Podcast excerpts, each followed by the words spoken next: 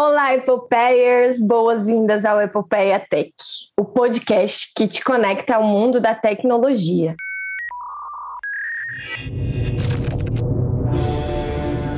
Epopeia vem do grego epos. Na literatura, representa poemas épicos, feitos extraordinários. Para nós mulheres, epopeia tech significa a vontade de ocupar espaço e ousar dentro do mercado de tecnologia.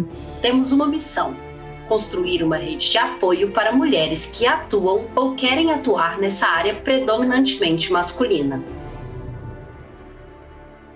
Apoio B1 Jornadas Digitais, Exenvia Company. Olá, Epopeiers! Bem-vindos ao Epopeia Tech, o podcast que te conecta com o mundo da tecnologia. E o papo de hoje é sobre ciência de dados, uma das profissões queridinha do momento. Fala galera, beleza? Sim, a gente consegue observar que cresce a procura por cientista de dados no mercado. Segundo pesquisas da HR Tech, de recrutamento digital Intera, a demanda por profissionais da área de dados cresceu quase 500% em 2021. É uma baita oportunidade de carreira. Mas apesar da grande procura, muitas pessoas ainda desconhecem a profissão e a sua importância para os negócios. Pensando em ampliar o debate sobre a área, trouxemos hoje uma cientista de dados que super topou aqui para vir tirar as nossas dúvidas e falar um pouco mais sobre a área. E olha, eu já estou aqui pipocando de perguntas que eu quero fazer. Bora chamá-la então? Vamos lá! Nossa primeira convidada dessa temporada é a Larissa Vieira. Ela é líder do time de ciência de dados com foco em produto na D1 Smart.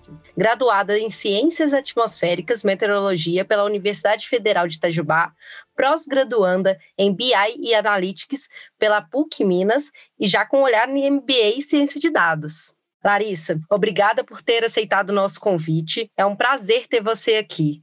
Oi, Larissa, que prazer ter você com a gente falando de um assunto tão interessante que é a área de ciência de dados. Eu estou ansiosa para conhecer um pouco mais sobre essa profissão, mas antes disso, é, tu pode contar um pouco para a gente sobre a tua trajetória, como chegou na ciência de dados? Bom, é um prazer participar, meninas. Muito obrigada pelo convite. Estou muito feliz de poder participar do PETEC. E vou começar contando um pouquinho, né, como que eu, que eu cheguei aqui. Bom, eu sou formada em meteorologia, como a Aninha já falou. Eu, meu primeiro contato foi com o setor agrícola, bem focado um olhar estatístico para o setor agrícola. E aí, muito fechado nesse ambiente de meteorologia, eu pensei, quero fazer mais. Quero. Será que esse processo de análise de dados funciona para outras coisas também? E aí, meu universo começou a se abrir. E nesse meio tempo, pós a faculdade, né, eu comecei a trabalhar na IPAMIG, que é a empresa de pesquisa agropecuária de Minas Gerais, agrícola e agropecuária. E ali eu comecei a fazer minha virada de chave. Eu aprendi a programar em Fortran e eu via que o Fortran não era uma possibilidade muito legal para trabalhar com ciência de dados. E aí, no estudo do Python, eu comecei realmente a ver a ciência de dados como algo bem mais próximo de mim. E nesse meio tempo, na dúvida, ah, eu quero ser cientista, quero ser analista, não sei. Fui para BI. Fui fazer minha pós em BI, em Analytics, para tentar me aproximar um pouquinho mais da área. E foi quando eu consegui minha primeira oportunidade na Smart, como analista de dados, com foco em performance de motores cognitivos. E ali eu comecei realmente a entrar na ciência de dados de fato. Eu comecei sem modelagem, nada. É uma análise mais estatística, exploratória, de entender os modelos. Aos poucos eu fui ganhando mais confiança, aprendendo sobre modelagem, processamento de linguagem natural, por se tratar de uma área de comunicação. E aí, sim, hoje eu me considero uma cientista de dados por ter avançado aos pouquinhos, né? E nesse contexto, eu acabei me tornando o líder do time atualmente conhecido como Data Intel, que é o time de ciência de dados da D1 Smart. Nossa, muito legal essa sua trajetória, bem diferente também, né, Vida da meteorologia, né? Sim. Larissa, explica pra gente o que é ciência de dados e qual a importância da pessoa cientista de dados dentro das organizações, das empresas. Bom, eu vejo a ciência de dados, assim, ela acaba sendo explicada pelo próprio ciclo de vida, né, de transformar os dados em informação. Então, esse processo de entender o problema, entender a regra de negócio, o que está por trás, coletar o dado, trabalhar o dado, tirar os, os insights, é, modelar quando é necessário, porque nem sempre a gente trabalha com modelagem, eu acho que ela acaba explicando o, o que é ciência de dados, que é esse processo de coleta de dados, massa de dados, que é sozinha não tem um sentido lógico, e transformar em informação relevante para as áreas que estão buscando essas respostas, né? Então, eu acho que o cientista de dados tem esse papel muito importante, ele é responsável por transformar dados em informação e ser o suporte para a tomada de decisão de qualquer área. No nosso caso, bem vinculada a produto, mas ela pode ser de diferentes áreas. Né? A gente vê muita aplicação marketing, financeiro, operações, mas em resumo, eu vejo muito a ciência de dados e a importância dela é isso. É, empresas orientadas a dados, empresas inteligentes que tomam decisões com aquilo que elas têm de informação, com o que elas conhecem do mercado e, claro, com muita confiança e certeza de que conhece o seu cliente, o seu público-alvo. Para mim, a, a, importância dentro desse contexto, né, e dentro do que eu trabalho, a ciência de dados tem esse papel. Eu acho, assim, complementando, né, é que além de empresas, também serve para a gente se guiar muito no dia a dia, né? Porque, como a gente fala, é uma ciência. É, tudo que é gerado, todo dado que é gerado de alguma forma, a gente tem que pegar ele, saber interpretar ele e conseguir é, ver caminhos possíveis. Por exemplo, agora a gente está vendo o negócio das chuvas torrenciais que estão tendo, desabando Sim. tudo. Ali também é uma questão de interpretar dados porque nem sempre é, a gente consegue prever tudo, mas pegando uhum. os dados que, sei lá, nos últimos seis meses, mostra para a gente tendências, seja de mercado, seja de é, tempo, climatologia, eu acho que várias coisas e a gente nem conhece, né? Nem sabe tanto a importância de entender isso. Sim, com certeza. Não só nesse sentido. Até na minha própria experiência, eu, quando eu comecei, era muito olhar para o setor agrícola e era ah, eu posso plantar em tal época, quanto que eu vou colher, quanto tempo demora para minha batata se desenvolver até o período da colheita, e a chuva. Então, é para a vida, como você falou, em qualquer segmento. Se a gente tem dado, é muito importante aproveitar e tomar decisão concreta, né? Eu estou vendo aquilo, estou observando, então eu posso tomar minha decisão baseada no que é real e não né, uma coisa mais da cabeça, do coração. Né? A gente tem um fundamento para tomar essas decisões. E para as empresas inteligentes, como você disse, é muito importante esses dados para elas crescerem, para elas virarem grandes empresas, elas precisam dos dados, né? Com certeza. É, dentro das empresas, o planejamento estratégico ele é essencial. Quando a gente pega Claro, tem várias pesquisas, né, ou várias informações rodando por aí, mas é sempre aquela questão: isso aplica ao meu negócio? Eu consigo remanejar recurso? Eu consigo né, fazer as adaptações que eu, dentro do, do, meu contexto? Eu consigo desenvolver esse produto? É esse produto que o meu cliente quer? Então, é, com certeza, o dado ele vem com um peso estratégico muito grande. E é o futuro, né? Empresas que não se orientam a dados, tendem a ficar no escuro, tendem a, a não, não tomar decisões muito concretas e sofrer com essas consequências. Então, é muito importante que essa cultura do dado também popularize, principalmente dentro do setor da tecnologia. Tecnologia é totalmente direcionada a dados, então é muito importante essa popularização também. É, e é uma, aquela história, né? Não adianta só ter as informações ali se ninguém consegue interpretar as informações. Exato. Então, a gente só vai conseguir ir para algum lugar quando a gente começar a entender o que está hoje e poder direcionar, sejam recursos financeiros, recursos humanos, é, e tudo isso. É para orientar a gente para seguir, para o futuro. Sim, com certeza. É, essa questão de interpretabilidade dos dados é muito importante. Eu acho que é o que faz toda a diferença do cientista de dados. Não adianta moldar os dados, faz modelo, modelo lindo. E aí, o que eu faço com ele? O que, que, que essa informação vai me ajudar, né? Como que você explica? A gente vem de uma área extremamente técnica. Não faz sentido chegar e apresentar para um gestor, ah, eu usei essa fórmula matemática para fazer tal. Não. E aí, quem é o meu cliente? Ou, o que, eu preciso fazer para atender essa, essa demanda que você identificou, essa falha, esse processo? E essa questão de entender também, porque a ciência de dados tem um olhar muito preditivo mas a gente só consegue prever quando olha para dentro de casa e entende o que está acontecendo. E eu sempre falo que um bom cientista de dados é um excelente analista, porque ele precisa entender muito bem o negócio, o contexto e o dado com que ele está trabalhando para poder fazer qualquer sugestão preditiva, prescritiva. Então, isso é muito importante também. É para ser uma facilitadora, né, para o cliente final, no fim das contas. Para a empresa também e para o cliente final. Porque fazer, sei lá, testes específicos, estatísticos, roda nas máquinas, as máquinas têm um processamento gigantesco hoje em dia e fazem aí é, de um terabyte de dados e tal. E a gente nem imagina, mas se não tiver ninguém para analisar ali, a gente bate num ponto, a gente não avança. Porque era, foi uma discussão que eu vi até outro dia, que eu sou de carreira acadêmica, né?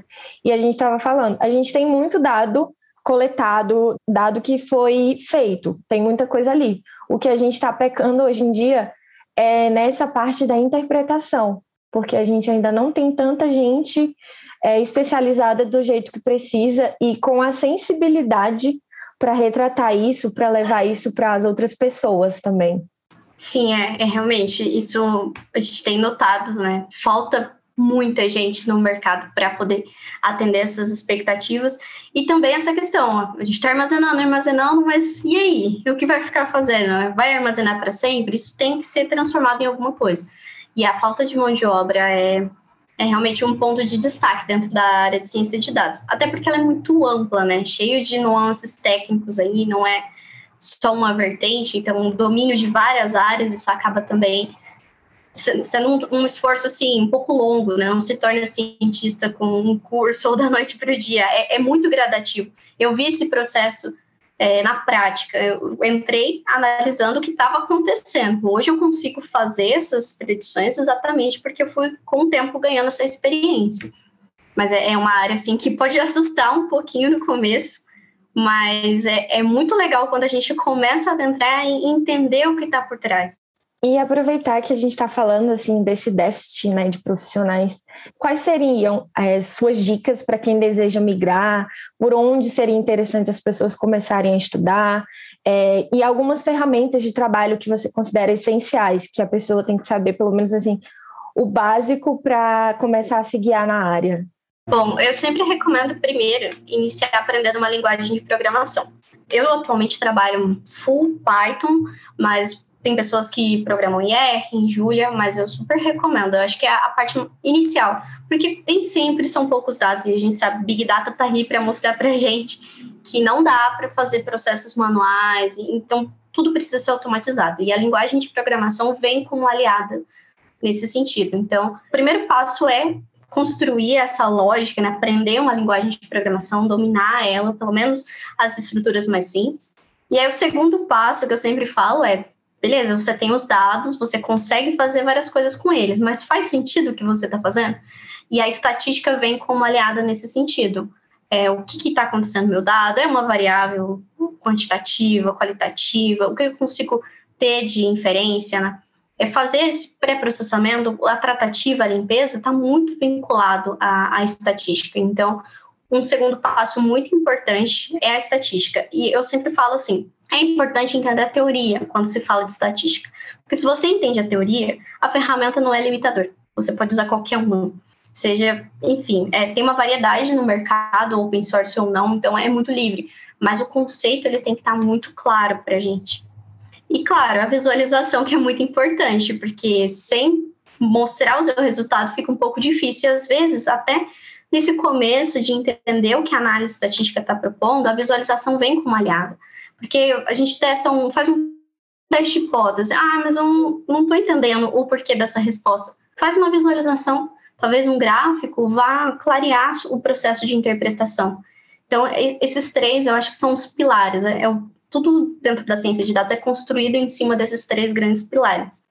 E aí, claro, a gente vai aprofundando, né? Daí depois que a gente já tem esse domínio muito claro do que está acontecendo com os dados, a análise exploratória bem feita, vem a questão da modelagem. Todo mundo quer experimentar uma modelagem supervisionada, não supervisionada, mas eu não recomendo fazer esse pulo do comecinho para a modelagem. Não, vá por partes. Começa aos pouquinhos, porque é um agregando ao outro, não é, não são processos separados. Então, pular estatística, pular visualização, ah, eu quero fazer modelo. Não, então vai com calma vai com calma que as coisas se encaixam. E atualmente, ferramenta que eu acho essencial e muito importante é o, Python. O Python é muito completo em termos de biblioteca, então dá para brincar bastante se você quer fazer uma visualização. É só um processo de de tratativa do dado. Ah, eu quero arriscar, quero usar um modelo, a biblioteca do scikit-learn está ali. A vantagem do Python é que ele é open source, tem muita coisa na internet para ajudar.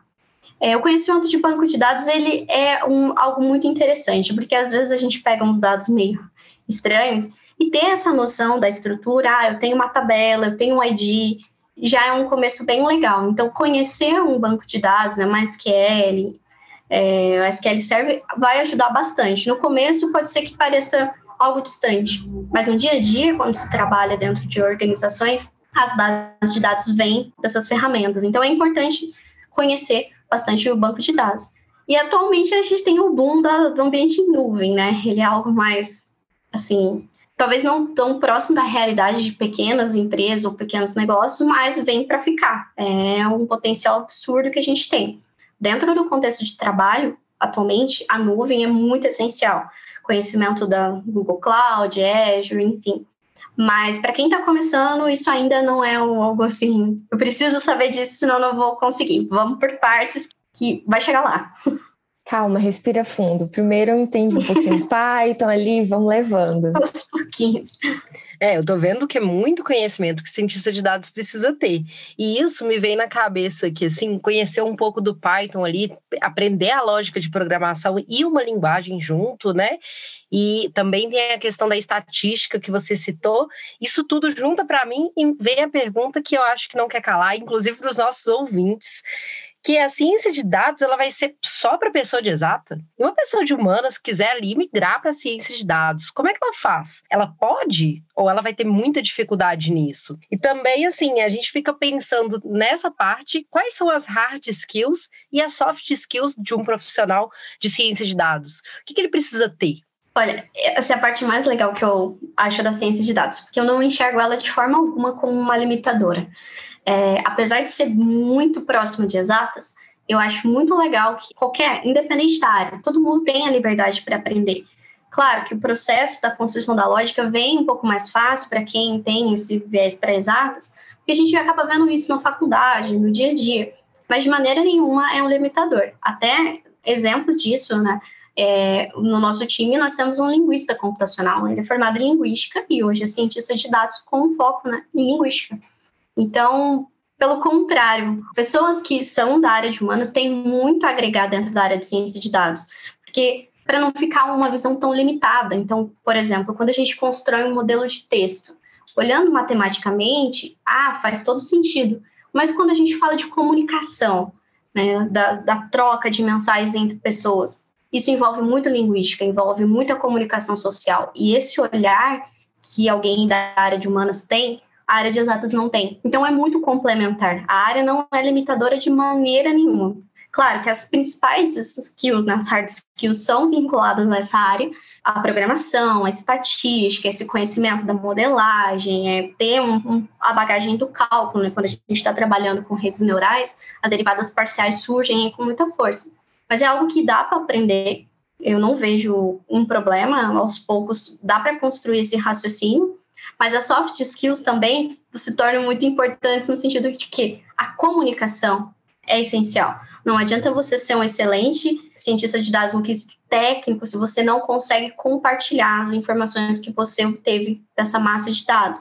Então, nesse sentido também, alguém da área de humanas agrega muito a transformar essa informação, a olhar com um olhar mais de humanos, literalmente, e não só, ah, eu, por exemplo, eu trabalho com um texto e aí eu tiro artigos, pronomes, enfim.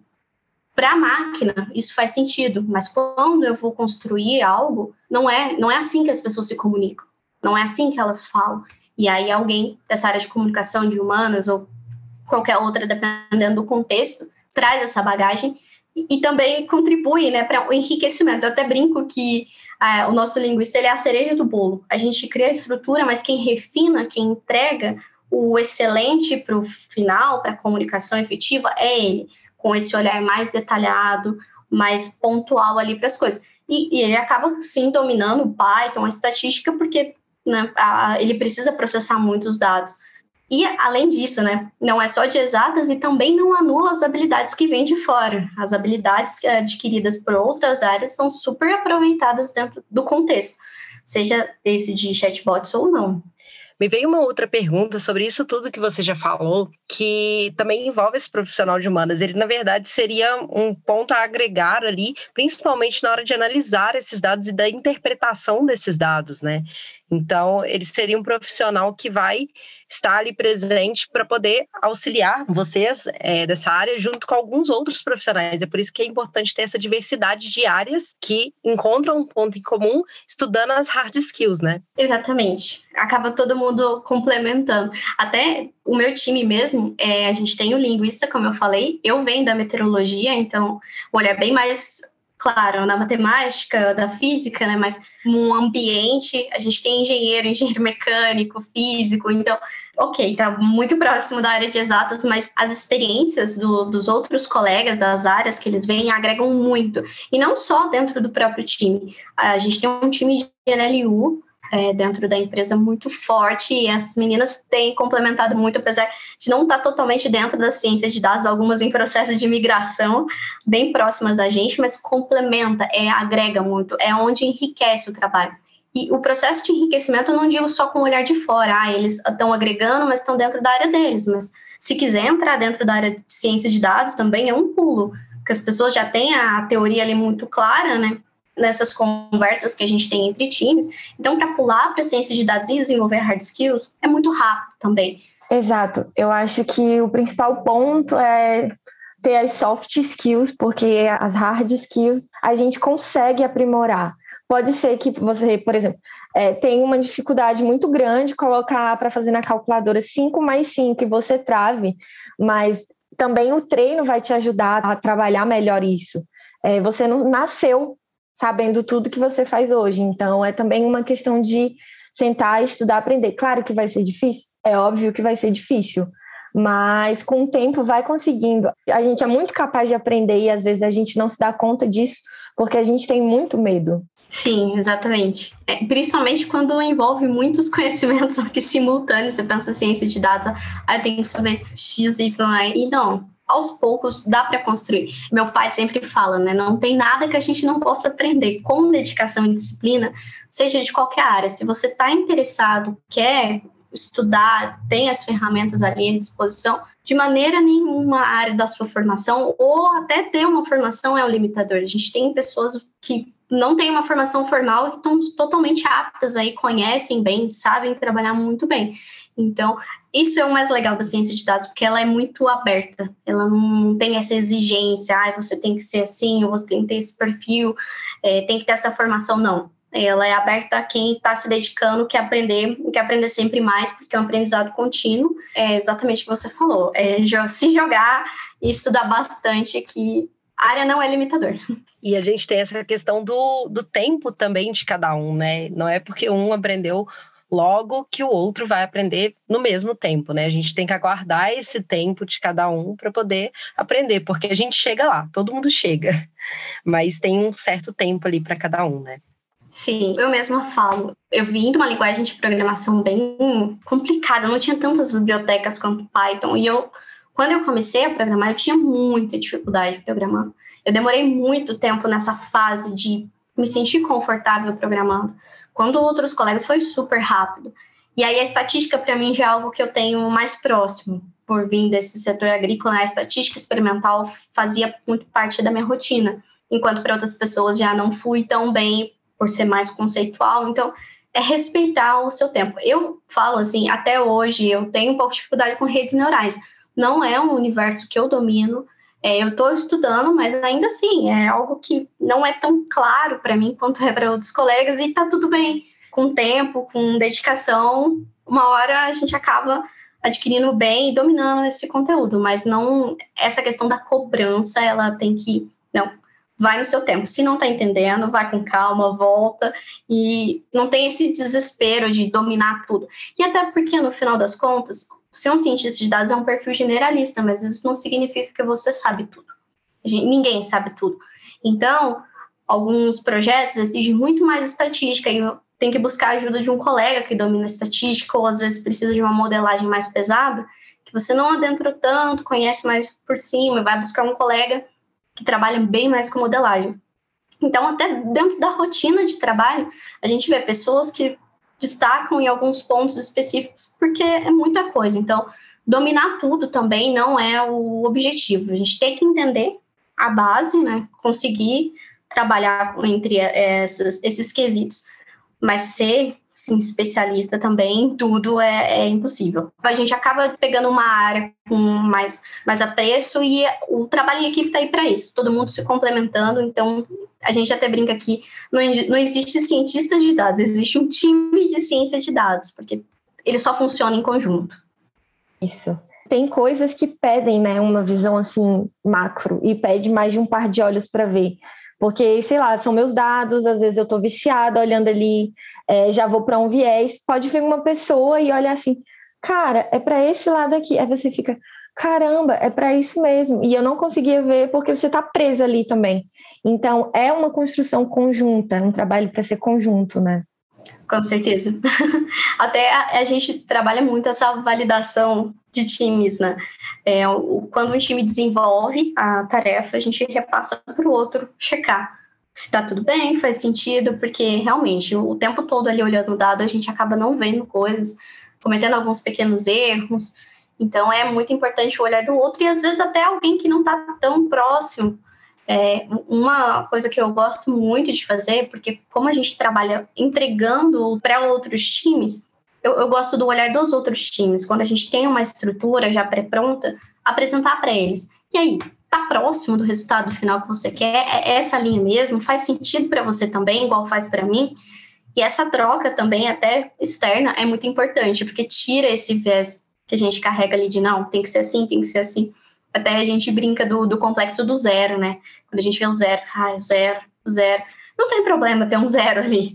Desde que ele faça sentido no contexto, o zero não é um problema de maneira nenhuma. Mas por estar ali o tempo todo, acaba ficando aquela, ai meu Deus, apareceu alguma coisa estranha aqui. E às vezes a coisa estranha é um comportamento que a gente deveria ter observado. A gente fala muito de times, né? E como a gente comentou no começo da gravação, hoje você está no papel de liderança. E eu queria saber mais, como é para ti estar tá numa liderança, se é legal estar tá se relacionando com outras pessoas, porque querendo ou não, se é uma mulher jovem, numa liderança numa área inovadora e uma área ainda desconhecida, e eu queria saber com quais outras áreas você se relaciona, quem seriam de outras áreas seus parceiros diretos também, se puder falar um pouquinho mais sobre isso para gente. Olha, é um desafio muito grande. Nossa, muito mesmo. Eu venho, assim, de uma pegada, um perfil mais técnico e estar tá na liderança e lidar com pessoas tem sido de muito aprendizado, porque a gente sai da caixinha, né, do dado, dado, entregar e passa a olhar também para um time, um time que precisa se desenvolver, que está se desenvolvendo, que também entrega. Então, o olhar deixa de ser individual, é claro, individual dentro do contexto de time, mas passa a ser o todo, né? Tem sido um desafio muito legal, é, muito assim diferente, fora do que eu estava acostumada. E eu tenho aprendido muito com os meus colegas, que nem sempre, né, é, principalmente na relação com os outros times, o que a gente está planejando é, tem, vai atender o que o outro quer. Então, essa troca e, e fazer aquela mediação entre os times e ter o cuidado de olhar para o time, né? São pessoas, eles estão fazendo as entregas, eles estão fazendo as demandas, mas são pessoas que têm problemas, que às vezes não estão motivadas, que às vezes estão super motivadas. Então, saber ponderar essas duas coisas tem sido muito legal, tem sido muito importante. E o meu time é maravilhoso, então eu só tenho aprendido com eles nesse tempo. É, sobre o relacionamento com os outros times, eu sou muito próxima, o time como um todo é muito próximo do time de NLU até a Renata Cavaleiro, muito conhecida. A gente trabalha bem focado nessa parte de performance de chatbot em oferecer ferramentas para elas, né, para ter maior assertividade, para ter um bot, né, um assistente virtual mais assertivo, com muita qualidade. Então, é um time que é muito próximo, a gente troca muita figurinha. Mas também nós precisamos muito de desenvolvedores, né? Não faz sentido a gente falar de chatbot sem não ter a estrutura. Então, os devs têm um papel importante dentro desse contexto. Além disso, QA ajuda bastante quando a gente fala em termos de qualidade de dados. A gente está numa parceria, começando uma parceria com o time de QA que tem sido muito legal para aprender e trazer mesmo. A gente sabe que os dados não vêm perfeitos, tem várias falhas, e o time de QA, melhor do que ninguém, tem esse olhar para a qualidade e tem começado, a gente tem começado a rascunhar coisas bem interessantes. E, com certeza, o time de engenharia. Trabalhar com dados é trabalhar coladinho ali no time de engenharia para poder fazer as coisas acontecerem. Tanto até no processo de coleta, né, o início ali, quanto também no desenho da infraestrutura, aonde a gente vai alocar o modelo, o que, que o modelo precisa, o que, que o modelo vai devolver, e também nessa passagem de conhecimento, a gente entregar o modelo para alguém levar para a plataforma ou para fazer um produto. Então, a, a, engenharia como um todo é um time que está sempre muito próximo da gente. E a comunicação é, com os outros times é o que faz a ciência de dados ser o que é, né? Afinal, a ciência de dados é um trabalho com olhar no outro. É, a gente não formula as nossas hipóteses no sentido de resolver um problema de negócio. A gente está aqui para responder perguntas de outros. E a comunicação se faz muito importante nesse sentido. Então, contato com os outros times tem sido muito legal. E aí, no papel de liderança, então, assim, muito legal e muito desafiador, porque a outra liderança tem suas ponderações, tem suas necessidades. Eu tenho que trazer isso para o meu time, mas também tenho que olhar para o que ela está esperando. Então, tem sido muito desafiador e muito legal. Estar na liderança é um aprendizado para você, quanto cientista de dados, tanto como Larissa ali na sua vida, né? A liderança traz muito disso, de aprender o tempo inteiro a lidar com as pessoas, a liderar as pessoas. Sim, com certeza. E não é só técnica, né? É diálogo, é discussão, é conversa, é olhar para o colega como pessoa, entender as necessidades, os pontos de vista. E quando a gente está dentro de um time, é, eu não tinha uma visão tão clara do papel da liderança, né, nessa em direcionar as coisas ali dentro. Eu recebia, fá, beleza, recebia minha parte, vou fazer, vou entregar e tal, ajudo meu colega, mas a liderança tem esse papel de centralizar e dividir e entender onde as habilidades estão alocadas. O meu colega X tem mais habilidade para isso, essa tarefa com ele, o outro para cá, então vamos os dois para. É, é, tem sido assim, é muito doido. A liderança é muito doida em todo o seu contexto, mas ela ensina muito, ensina muito mesmo, tanto como profissional como pessoa, como você mesmo falou. Então é você que vai pegar, vai ali conversar com todos e trazer essa informação, redistribuir para o seu time. Então é muita responsabilidade também, né? Sim, não, demais, porque além disso a gente ainda acompanha, eu ainda faço esse acompanhamento do desenvolvimento das, das demandas, porque apesar da liderança, eu tenho um olhar mais técnico também.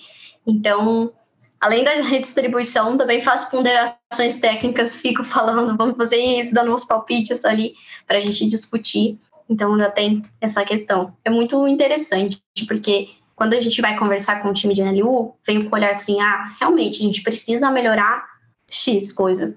Mas quando leva para o time, como a gente vai fazer isso? Né? Como que eu vou entregar um resultado plausível? Então, dá para trazer questionamentos com o olhar do outro também. Isso, essa articulação traz isso. Então, eu não fecho assim, ah, meu time não vai fazer porque X, não. Vamos entender o processo do outro e ver o que a gente consegue fazer aqui. Claro que há sempre limitações, mas se colocar e enxergar o outro também, a outra liderança que tem suas responsabilidades, é algo muito legal para qualquer pessoa, para qualquer carreira. É muita empatia, né? não é só o trabalho, é empatia de entender que o outro tem a responsabilidade e você também está ali para dar um apoio. E eu acho que um ponto importante também é de ser uma mulher na liderança, né? Porque você é uma mulher que está nessa liderança de uma área inovadora que a maioria ao seu redor dos outros times deve ser homens. Então também bate nesse ponto. Sim, é porque a ciência de dados em si ela é ainda muito masculina. A gente tem a grande maioria de homens, a engenharia também. Felizmente, o nosso time de NLU é totalmente composto por mulheres, então tem mulheres em voz, mulheres na liderança. Meu time atualmente eu tenho meu braço direito, falo para todo mundo, a Araceli, que tem esse viés para NLP. Então, o time que a gente tem hoje, eu não, não, não, me aproprio, eu falo que eu construí. Nós duas construímos eles em conjunto. Então, força de duas mulheres ali, a minha liderança, ela, a minha liderança, a liderança dela, então acaba sendo uma liderança conjunta. E é muito importante também colocar é, a mulher nesse papel. Até ela contou que quando ela passou, ela entrou um pouquinho depois de mim, ela ficou muito feliz de saber que tinham mulheres no time. Porque sempre a gente fica meio, ah, mas será que vai ter e tal.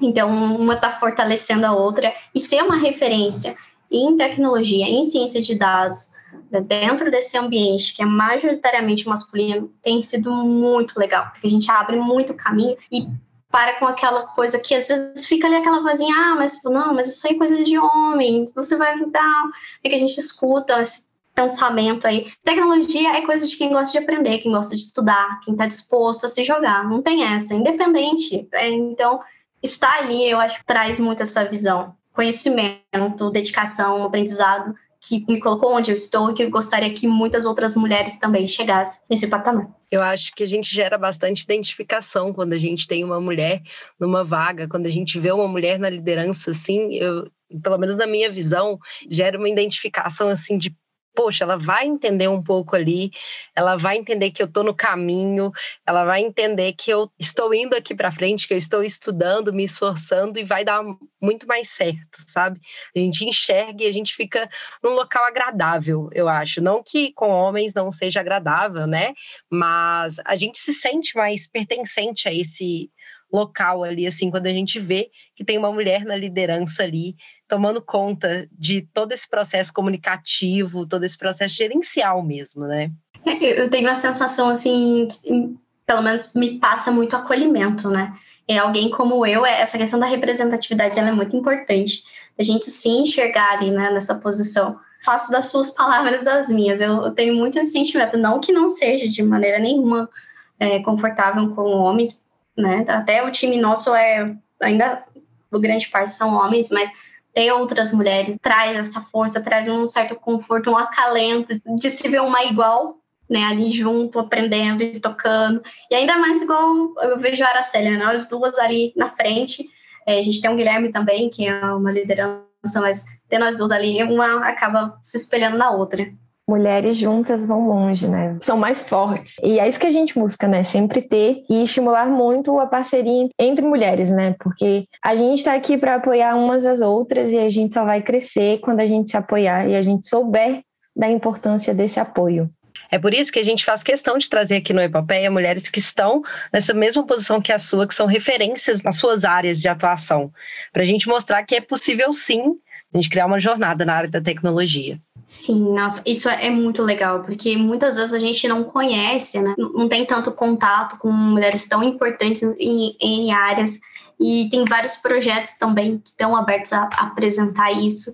E é muito importante, muito importante mesmo essa divulgação para sentir segurança, sentir que sim, nós conseguimos, nós mulheres conseguimos, somos excelentes, não tem nada que pare. Uma mulher dedicada, esforçada e disposta a se entregar para conseguir o seu máximo. Então, é muito, muito legal o trabalho de vocês de mostrar essas mulheres aí, nós mulheres, com todos, vou incluir todas, que estão não em cargo de liderança. O cargo de liderança é bastante representativo, mas ter mulher em tecnologia é algo muito representativo também.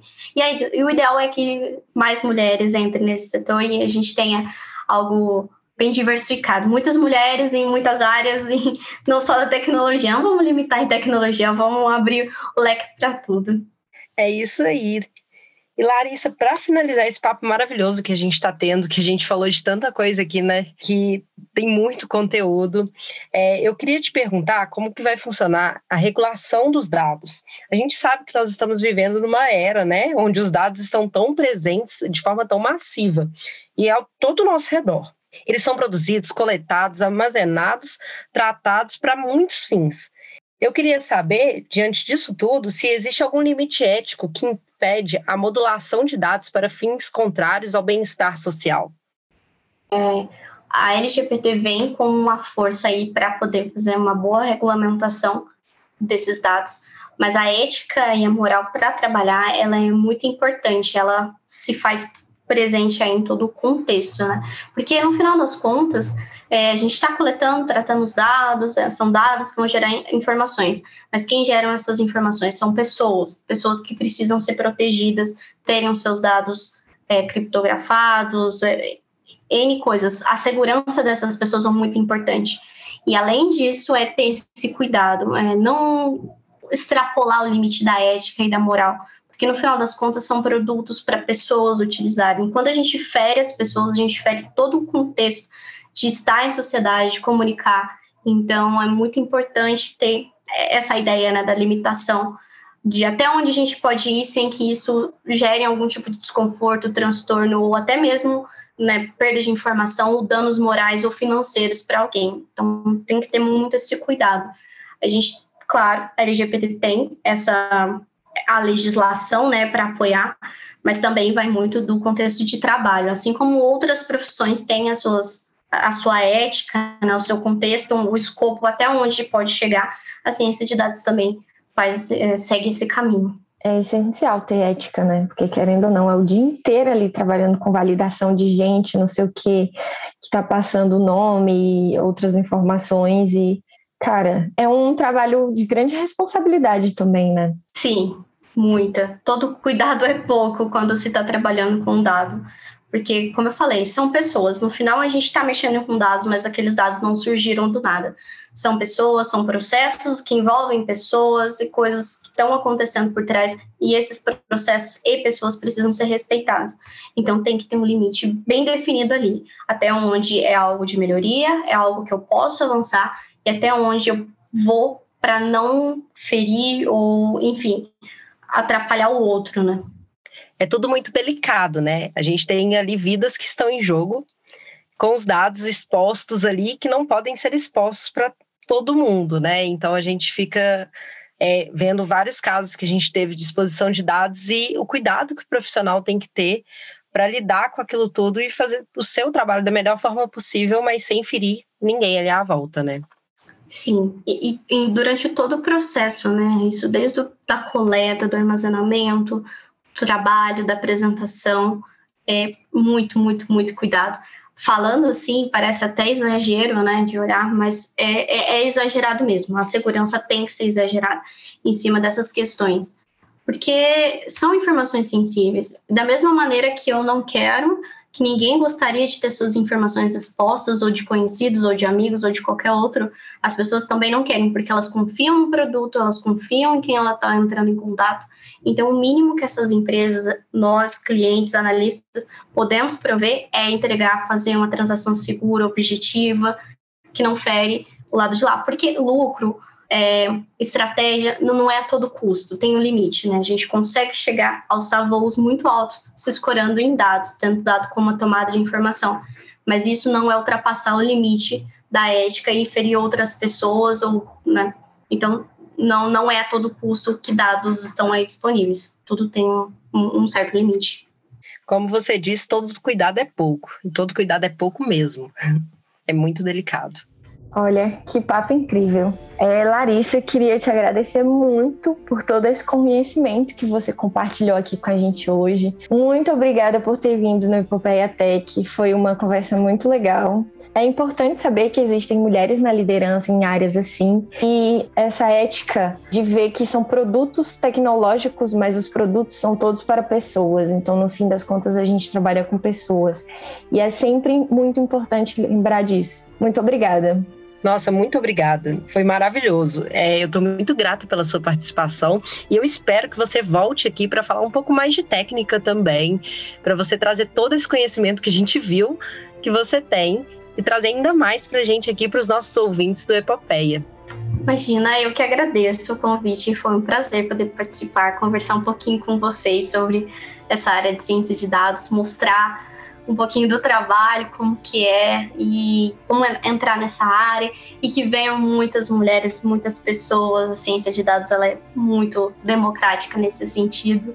E uma mensagem que eu deixo para quem está começando é não desista, dedique, que vai dar certo, só tenha paciência. Paciência e ciência de dados são duas palavras que vão caminhar juntas em todo o processo de aprendizado e de trabalho. Então, tenha paciência que as coisas vão, dar super certo. Muito obrigada pelo convite. É isso aí, pessoal. Depois desse episódio sensacional, a gente se despede de vocês. Mas é só um até logo, tá? Não se preocupem. Sim, a temporada tá só começando. Nos vemos no próximo episódio com muito mais conteúdo de altíssimo nível para vocês. Epopeias eternizam grandes feitos históricos. E aí, mulher? Topa conectar a sua jornada extraordinária com a gente? Esse podcast é uma construção de Aninha Monteiro e Marina Mendonça na apresentação, Aline Dantas na produção, Daiane Queiroz e Priscila Mota no roteiro e criação de conteúdo. Edição e mixagem por Daniele Dantas e produção musical por MSW Studio.